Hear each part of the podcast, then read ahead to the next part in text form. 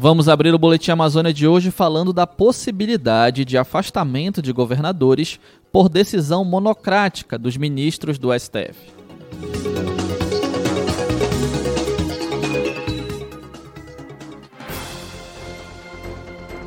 CBN Conexão Brasília com Rômulo Pinheiro.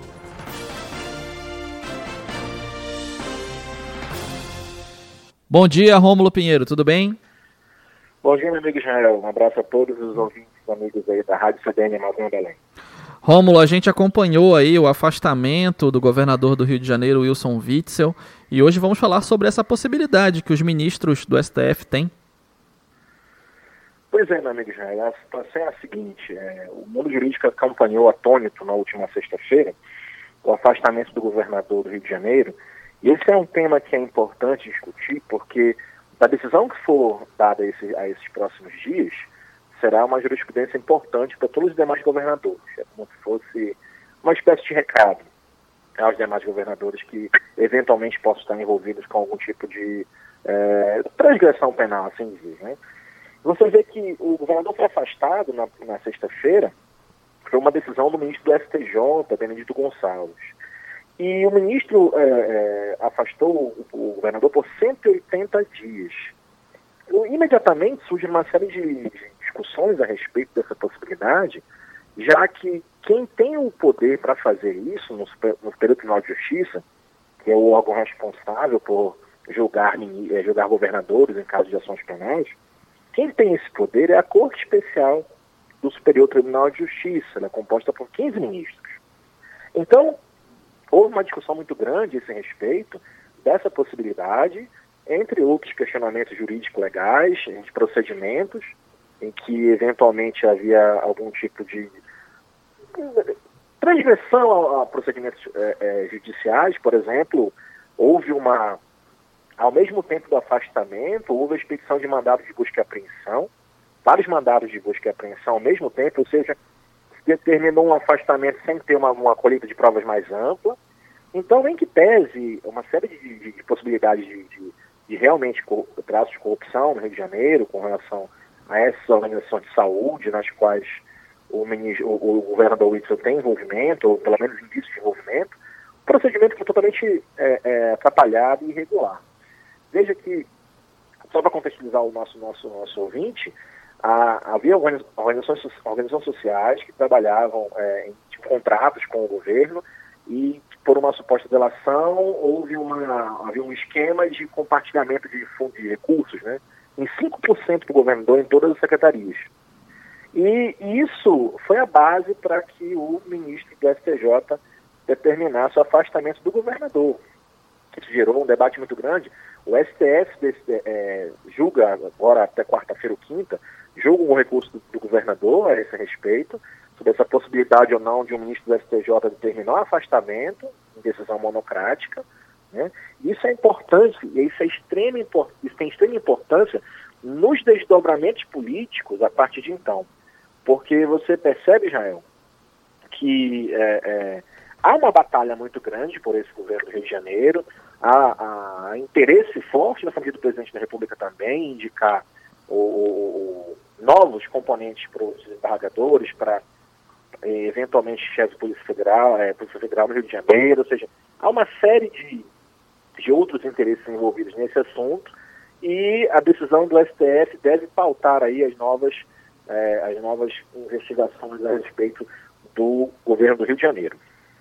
Rômulo, esse tipo de afastamento aí a pedido ou determinação do, do judiciário, é, no caso o STJ, ele de alguma maneira interfere é, no que a gente conhece como a independência e a harmonia dos poderes? Ó, veja, o procedimento em si não, porque ele tem uma previsão na Constituição Federal, o STJ de fato exerce esse, pode exercer esse afastamento em razão do que a Constituição determina de política de freios e contrapesos, ou seja, cada poder acaba influenciando no outro, né, como se de resguardar, para que não fique um sobrepondo-se ao outro, mas o procedimento de análise, ou seja, dessas situações, é que está equivocado nesse primeiro ponto. Então, a própria Constituição determina, do Rio de Janeiro, por exemplo, e que o afastamento se dá somente pela Assembleia Legislativa do Rio de Janeiro. E, e aí o STF já tem uma jurisprudência dizendo que é possível que o STJ afaste, ou seja, o procedimento em si, não tá, é, é, a, a, possibilidade dessa interferência, Israel, não, não é ilegal. Mas, da forma como vem sendo feita, sim, viola graves, é, é, traz graves violações ao Estado de Direito. Note que o governador, esse, quando a gente comenta a respeito disso, muita gente confunde até, acha que a, está estabelecendo uma defesa ao governador, etc. Na verdade, não. Inclusive, há alguns indícios de fato que algumas coisas aconteceram no Rio de Janeiro. O problema é que, se for uh, julgar da forma equivocada, se for analisar a situação num procedimento contrário à legislação, isso abre brecha para outros, outros desvios na ordem jurídica. E não é necessariamente isso que se deseja ao analisar é, qualquer processo penal no mundo jurídico. Essa é é o, temor aqui em Brasília que isso seja pelo menos resguardado de maneira mais adequada esse, esse procedimento técnico jurídico. Hum, Rômulo, eu vou lhe deixar uma pergunta. Você pode falar um pouquinho a respeito do assunto, mas se for o caso, a gente trata melhor numa outra coluna. Por que tantos julgamentos aqui no Brasil, em todas as esferas, que não têm respeitado devidamente os procedimentos, Rômulo? Esse é um tópico importante. O Estado de Direito tá, está sob ataques diariamente. Veja que a nossa impressão, Israel, é que a política vem avançando também nesse campo. Então você olha decisões, no caso do governador do Rio de Janeiro, ou qualquer outro tipo de governador, que o mundo jurídico ele também atende aos interesses políticos, ou pelo menos tem atendido aos interesses políticos. E daí é a nossa preocupação, porque, veja, uma questão que é mais técnica, jurídica, ela está servindo a interpretação aos interesses de quem está comandando o sistema de julgamento. Veja que o, a defesa do governador Wilson Whitson recorreu ao Supremo porque nesta quarta-feira, ou seja, amanhã, a Corte Especial do STJ vai rever a decisão do ministro Benedito Gonçalves. Então veja só como é, como é que a acomodação política alcança essa situação.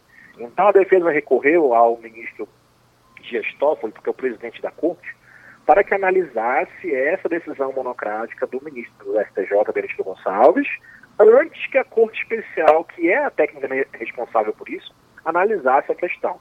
E em razão das acomodações políticas, é o que se fala aqui em Brasília, o, e também isso é uma previsão para isso, mas enfim, o, o, o ministro Dias Toffoli deu 24 horas para que o STF, STJ preste informações a ele e mais 24 horas sucessivamente para que a PGR dê informações a ele. Ou seja, com esse prazo concedido a, pelo ministro Dias Toffoli, acaba ultrapassando o desejo da defesa do governador, que era que o STF analisasse a questão antes de quarta-feira.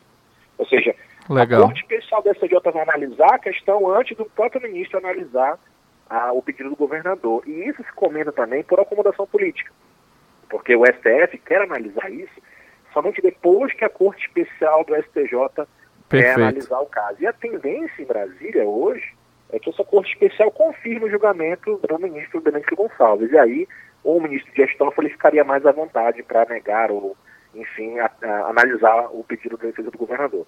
Vamos então, acompanhar, esse, então. Esse exemplo, né? esse exemplo que eu trago para vocês, né? é que a acomodação política acaba interferindo, sim, infelizmente, nas decisões judiciais. Muito obrigado, Rômulo Pinheiro, mais uma vez fazendo Conexão Brasília aqui com a gente, 11h20. Boletim Amazônia.